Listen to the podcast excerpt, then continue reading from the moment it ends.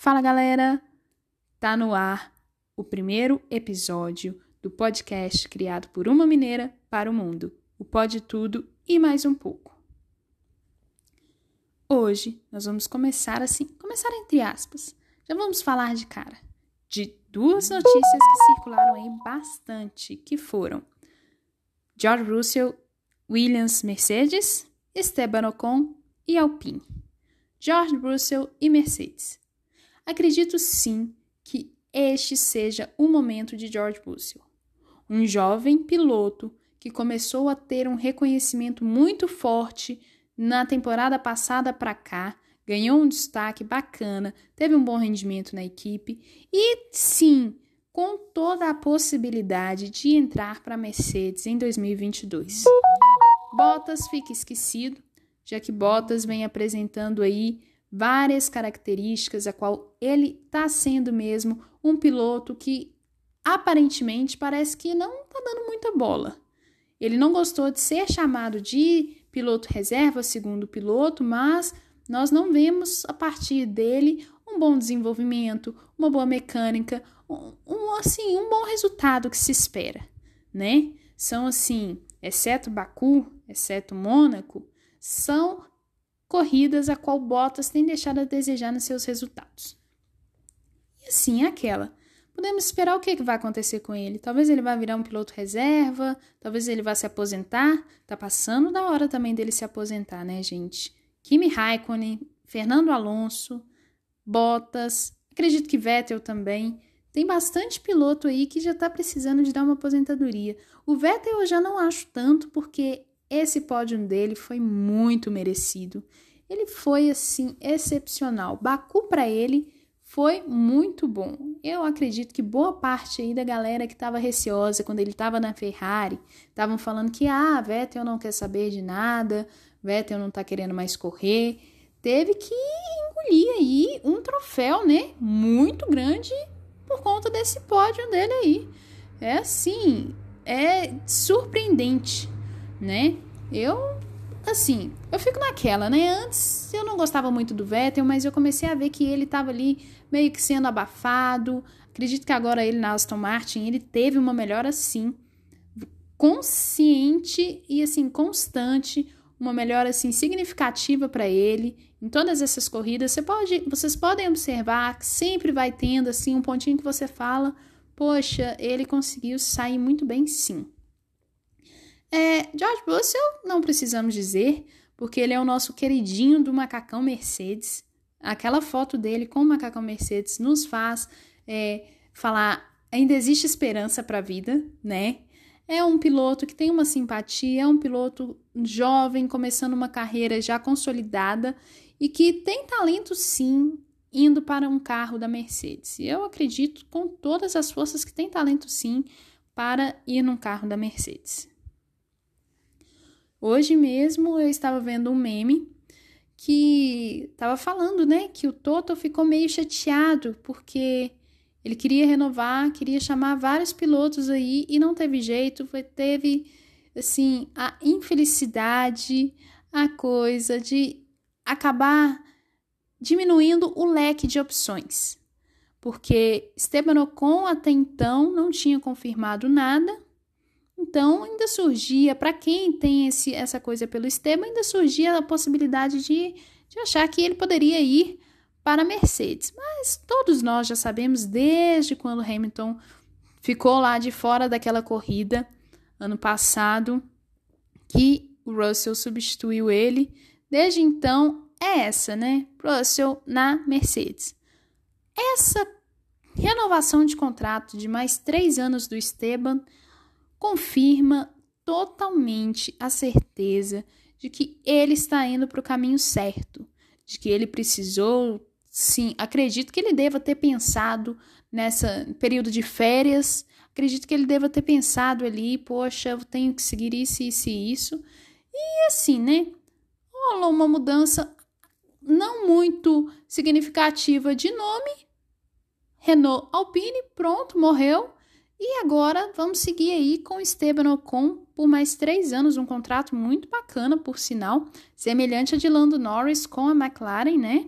Que ele renovou Zac Brown renovou para tipo assim, falar, ó, aqui Mercedes, vocês tirem o olho porque o menino de ouro ainda é nosso, né?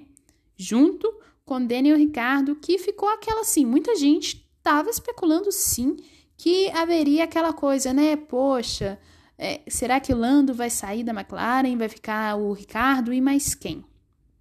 O Ricardo é o meu piloto favorito. Eu acredito assim que num top 3 é o Ricardo, Hamilton e o Norris disparado para mim, né? Eu acredito aí que Norris está vindo com uma força, um talento muito forte, né? De seis corridas, Norris conquistou aí, olha, dois pódios, né? Então eu penso que tá se mostrando sim um piloto de garra, um piloto que pode nos surpreender daqui a uns anos, tá? Nos entregando possivelmente resultados assim que vai deixar a gente falar assim, poxa, foi o Hamilton quebrando recordes, Max Verstappen correndo atrás, Lando Norris também. Lando Norris, um menino de 21 anos, conseguindo toda essa proeza, é muito bacana, né, gente? Bom, vamos falar agora de corrida de Baku. Eu acredito que a corrida de Baku tenha sido assim um grande problema. gerou uma dor de cabeça muito grande para as equipes Aston Martin e Red Bull, porque a RBR e a Aston Martin, ao que a Pirelli indicou com os exames que fizeram nos pneus, né? Eles levaram os pneus para a fábrica deles para análise porque não fazia sentido. E eu já tinha visto uma matéria anterior falando que o problema que ocorreu em ambos os carros, no mesmo pneu, mesmo lado de pneu, foi, digamos assim, abre aspas, um mau manuseio, fecha aspas, do pneu. Uma falta de ar, uma pressão que não foi boa o suficiente para garantir mais aderência, porque essa gama de pneus está totalmente diferente e é aquela.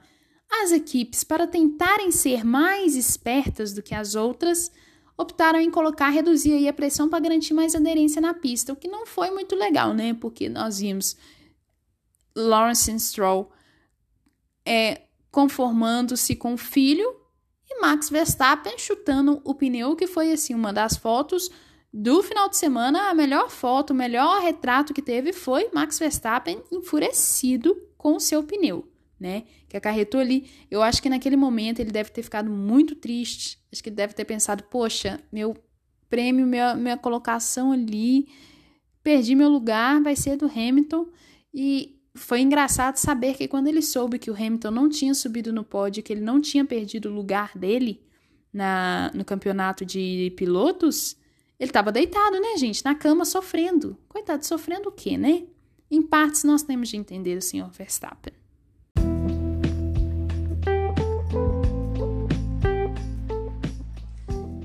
E então, mais notícias vêm chegando. Botas pode ir para onde, gente? Pode ir para onde? Com a renovação de contrato do Ocon, fica menos uma cadeira vazia, né? Igual muita gente especulou aí que ele tivesse lugar aberto, né, para alguma equipe aí. A Band Sports publicou uma notícia a qual o consultor da Red Bull dizia que a saída para Bottas seria Williams. Gente, seria assim algo que eu acho que ninguém, eu acho que ninguém acreditaria que haveria apenas uma troca de pilotos. Eu assim, eu sinceramente eu, eu não acredito que isso possa ser possível. Até porque Bottas vem demonstrando resultados para Toto de que ele não tem por que largar a equipe agora. Não tem por que largar a equipe, porque vamos pensar numa ideologia de que ele possa estar colocando assim: se eu sair, o Lewis vai ficar sozinho com Max Verstappen.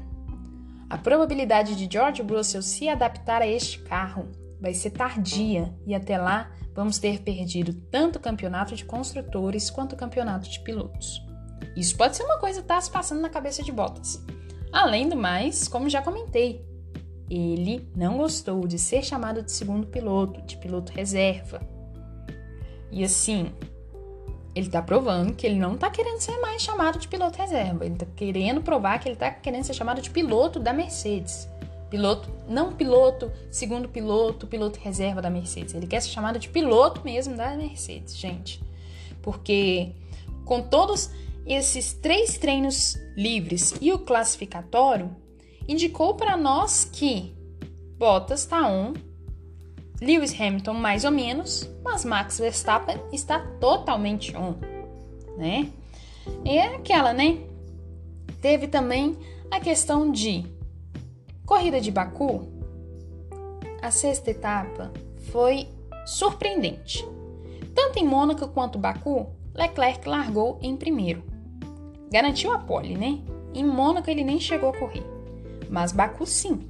Mas entregou de bandeja, de bandeja, a sua posição. E ele colocou numa entrevista que ele fez que a Ferrari este final de semana vai voltar para a realidade. Vai voltar a Ferrari que está aí é, atrás de Mercedes, atrás de Red Bull, vai voltar. Gente, eu gostaria de entender até como eu não teria coragem de virar e falar: olha, a minha equipe vai voltar para a realidade, nós não somos bons o suficiente para estarmos aí é, competindo em primeiro lugar no circuito de Paul Ricard. Eu acho que assim, gente, essa frase do Leclerc mexeu muito comigo. Eu não esperava isso dele, não esperava isso do nosso menininho monegasco. Aos treinos livres. Vamos lá, gente, treino livre. Eu acho que os treinos livres foram assim. É... Como que eu posso dizer? Foram um tanto quanto diferentes. Diferentes, porém esperados, né? Porque no primeiro treino livre tivemos Bottas, Lewis, Max, Sérgio e Ocon. Sérgio Pérez, acredito sim.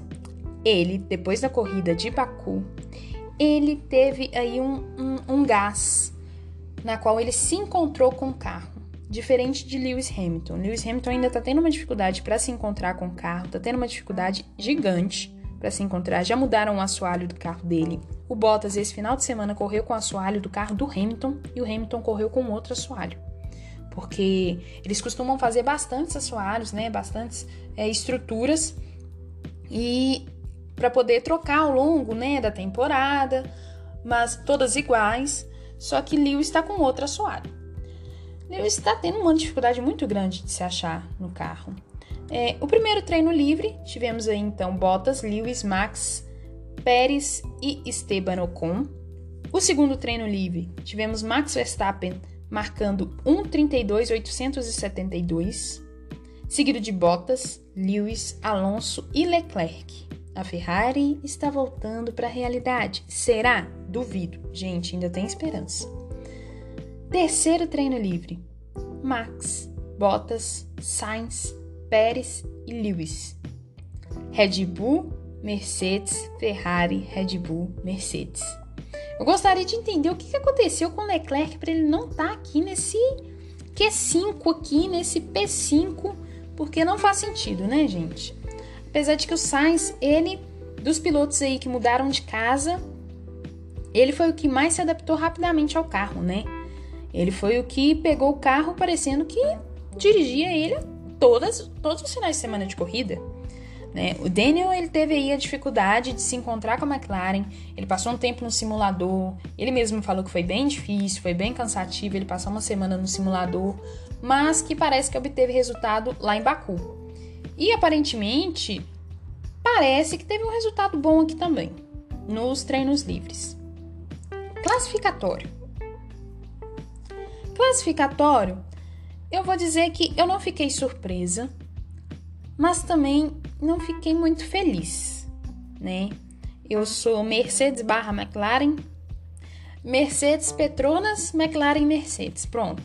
Red Bull Honda para mim não dá. RBR, gente, eu não consigo, tá? Eu gostava quando tinha o, o, o famoso chip da rede social que era Maxtinium, né? Maxwell, que era o Max Verstappen e o Daniel Ricardo. Era uma dupla muito boa, né? Era uma dupla muito bacana.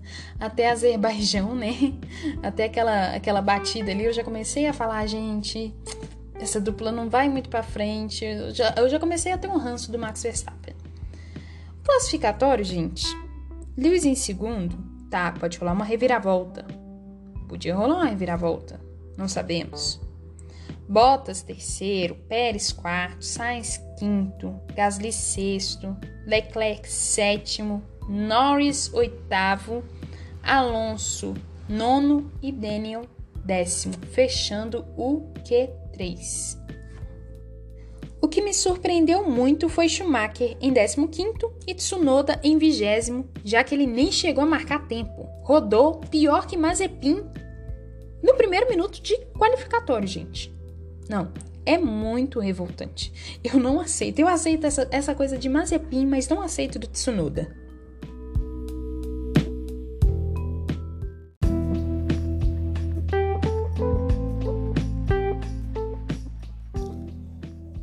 Então, galera, com o final deste GP da França de 2021. Sétima etapa, né, da Fórmula 1 2021. Esse circuito aí, como muita gente sempre fala e eu já falei aqui, o circuito da labirintite, né, que deixa muita gente muito tonta. Eu mesma não dá, gente. Que circuito complicado. Vamos começar aí, fazer um resumão básico, né? É, conseguimos aí uma largada excepcional de todo mundo, mas uma barberagem, como dizem aqui em Minas, de Max Verstappen escapando da pista. Mas não durou muito tempo, né, gente? Vimos aí, concluímos que Max Verstappen tá sim um, um favorito da temporada, né? Lewis Hamilton ficou aí na colocação que ficou, que é sem comentários, eu não vou nem comentar. Mas eu não vou comentar mais dos dois porque não, não convém. Muito me agradou, super me agradou Daniel Ricardo e Lando Norris terminar em sexto e quinto, respectivamente. Me, assim, a, a McLaren deixou a gente sonhar. Dessa vez a McLaren deixou a gente sonhar e mostrou pra gente não desanimes, não desesperes de nós, pois estamos aí. Gostei bastante do resultado. Foi assim, não foi surpreendente do Verstappen ter conseguido garantir a pole e garantir o pódio. Não foi assim uma surpresa para mim, eu já esperava isso, pois a maior parte aí de corridas, boa parte de corridas, né, que o piloto ele fica, ele garante a pole position, ele automaticamente a probabilidade só se ele cometer algum erro, porque a probabilidade dele garantir um pódio é gigantesca, né?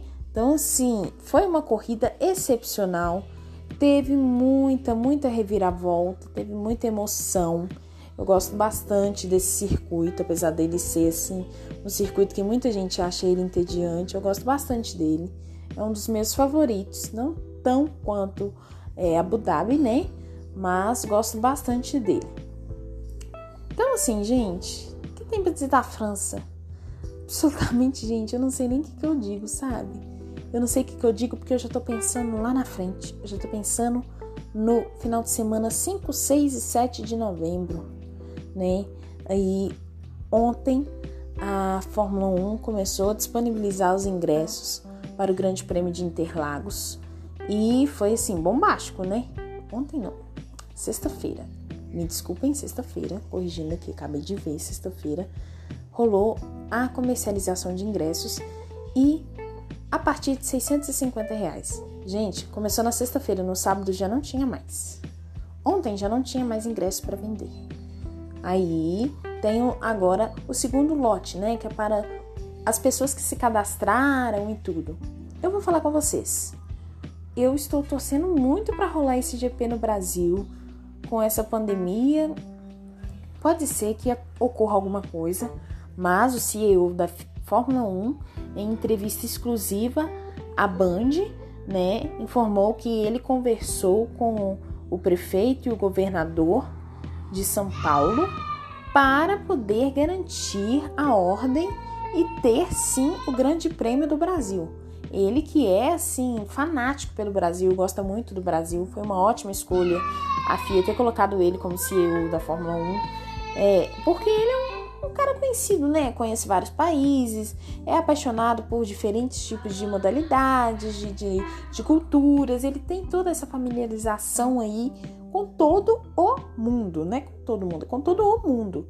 Então eu acho sim, foi uma ótima saída, eu gostei bastante disso. E gostei bastante dele falar também que já conversou, que tá tudo organizado e esperemos, né, para ver aí é, como que vai ser, como que vai ficar, né? Se vai ter mesmo esse grande prêmio de Interlagos.